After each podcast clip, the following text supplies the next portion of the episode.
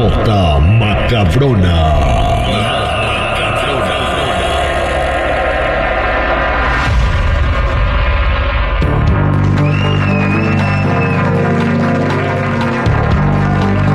Estamos de regreso al aire con el terrible al millón y pasadito con la nota macabrona. Y hoy vamos a hablar de una nota macabrona centroamericana. Eh, me manda un mensaje nuestro colega y amigo Beto Buendía, de originario del Salvador, eh, que acaba de regresar. Estuvo de lujo, estuvo divirtiéndose mucho en Miss Universo, apoyando a su candidata que sacaron, ni siquiera llegó a la final.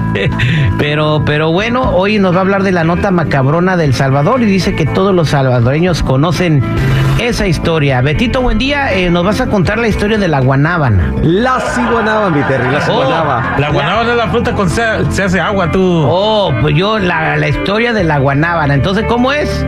No, la ciguanaba, la ¿Y yo guanaba qué es la fruta. Ciguana, eh, guanaba, ¿Y cómo es? ciguanaba, Ah, ok. Ah, te digo tú. Pero yo, ¿qué había dicho? ciguanaba. La ciguanaba. Este es un monstruo del Salvador, una leyenda. ¿Qué es la ciguanaba? bueno, la historia cuenta, mi Terry, de que esta mujer se llamaba Sihuehuet, significa mujer hermosa. El detalle es que ella tenía un romance con el dios del sol, el hijo de Tlaloc. Entonces, esta mujer quedó embarazada de el Cipitío. Tenía un hijo, pero el problema... ¿Por eso le dicen cipotes a los morros? Pues yo pienso que sí, mi Terry, que de ahí donde viene lo de lo de cipote por cipitío. Bueno, la cosa es que esta mujer en particular eh, era completamente descuidada con su hijo. Lo dejaba solo por irse con su amante. El niño estaba descuidado, panzón, comía cenizas y por eso estaba todo barrigón y descuidado. Este, por favor, no me miren al Terry eh, cuando dije lo de barrigón. Entonces, el, eh, el dios Tlaloc la encuentra y la descubre y desde ese momento la maldice y la convierte en la O ciguanaba. sea, espérate, el Tlaloc, el dios de la lluvia de México, que cuando bailas llueve, lo engañaron. Así es. Imagínate que podemos esperar nosotros, tristes mortales. Si a un dios le pusieron el cuerno. No, eso está bueno, Betito, buen día. O sea, No, no, a-. Tlaloc lo engañó la guanábana. Tlaloc era el, el- el- el- el abuelo, o sea, era el suegro. ¡Oh, era el suegro! Era el suegro. Oh, y el suegro God. la descubrió. Oh, qué barbaridad. Entonces, el, el Tlaloc era el suegro de la ciguanaba. ¿Y luego qué pasó cuando lo descubrió? La maldijo. La maldijo y le dijo que se llamaría Ciguanaba, que significa mujer horrible.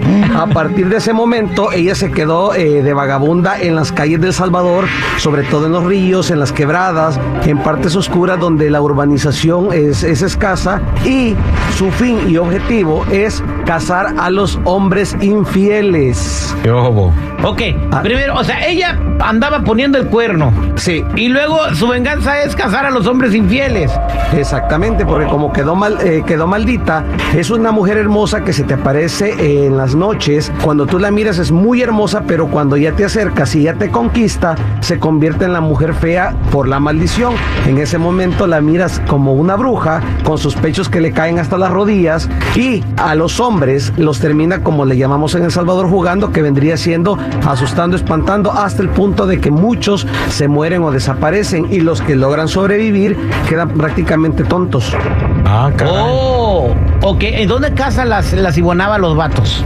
En los ríos, en las quebradas, en partes solas y, de- cuenta la leyenda que si vas a darte cuenta, los mujeriegos, los hombres, los don Juanes, los que salían de conquista por las noches, iban caminando de regreso a su casa, pasaban por una quebrada o un río, escuchaban a alguien lavando y cuando se acercaban miraban a esa mujer hermosa, pero cuando ella se los llevaba al río, es donde se convertía en la mujer horrible que los terminaba pues del susto matando o quedaban completamente tontos. Exactamente, infieles ya lo saben, si van a El Salvador no vayan a acercarse a un río ni a un área donde no haya urbanización porque se les aparece la guanábana y se los carga el payaso. Ciguanaba. La. Pero Oye. con el régimen de excepción, yo creo que esa la llevaron también, Terry. Es lo que te iba a decir. Yo creo, ahorita dicen que ya no sale por miedo a que se la lleven a, los- a las prisiones, ¿verdad? No, ella no tiene tatuajes. Esta Pero fue la nota dejamos- macabrona al aire con el terrible.